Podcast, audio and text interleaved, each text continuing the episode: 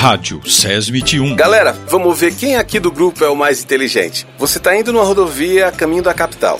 O percurso dura uma hora e meia. Seu carro está andando numa velocidade de 140 km por hora e você vai fazer duas paradas para pagar o pedágio. Tá prestando atenção? Então me responde. Em quanto tempo você percebe que essa velocidade que você está andando é acima do limite e que você podia ter feito um acidente indo tão rápido assim? Vamos pôr a mão na consciência, pessoal. Perceba o risco.